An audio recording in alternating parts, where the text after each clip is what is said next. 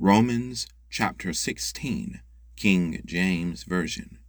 I commend unto you Phoebe our sister, which is a servant of the church which is at Cenchrea, that ye receive her in the Lord, as becometh saints, and that ye assist her and that ye assist her in whatsoever business she hath need of you.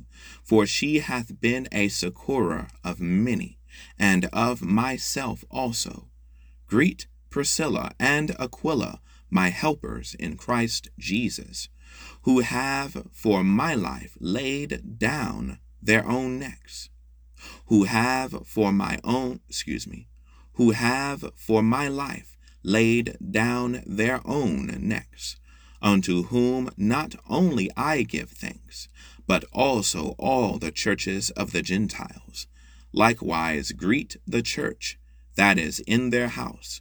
Salute my well beloved Epaenetus, who is the firstfruits of Achaia unto Christ. Greet Mary, who bestowed much labor on us. Salute Andronicus and Junia, my kinsmen, and my fellow prisoners,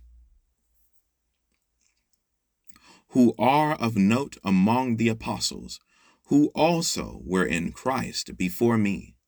Greet Amplias, my beloved in the Lord.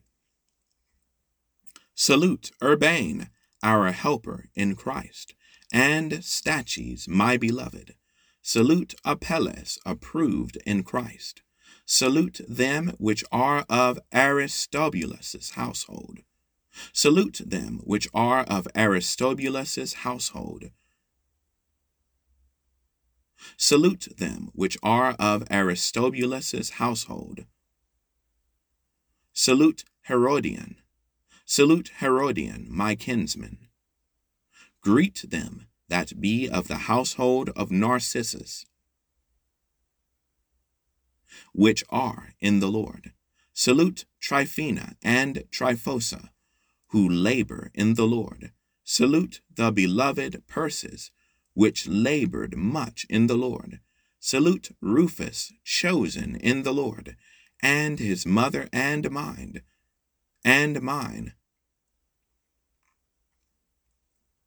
Salute Asyncritus, Phlegon, Hermes, excuse me, Hermas, Patrobas, Hermes, and the brethren which are with them.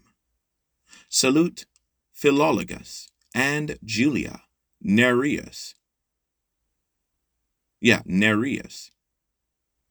Nereus?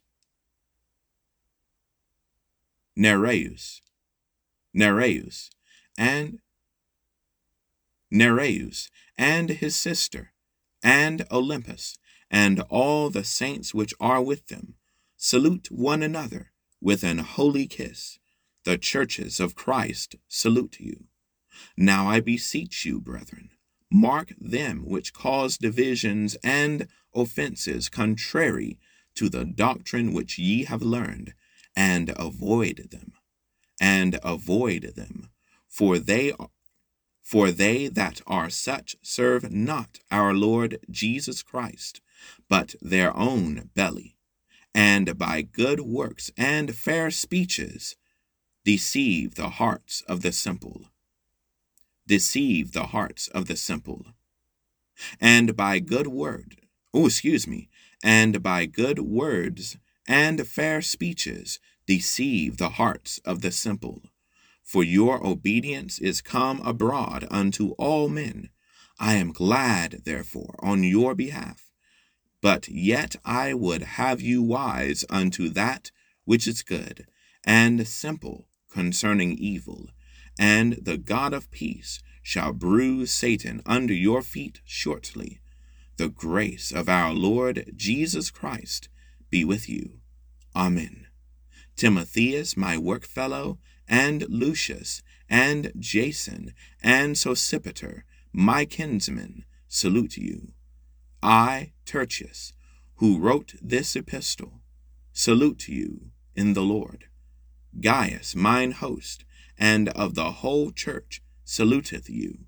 Erastus, the chamberlain of the city, Erastus, the chamberlain of the city, saluteth you, and Quartus, a brother. The grace of our Lord Jesus Christ be with you all. Amen. Now to him that is of power to establish you according to my gospel,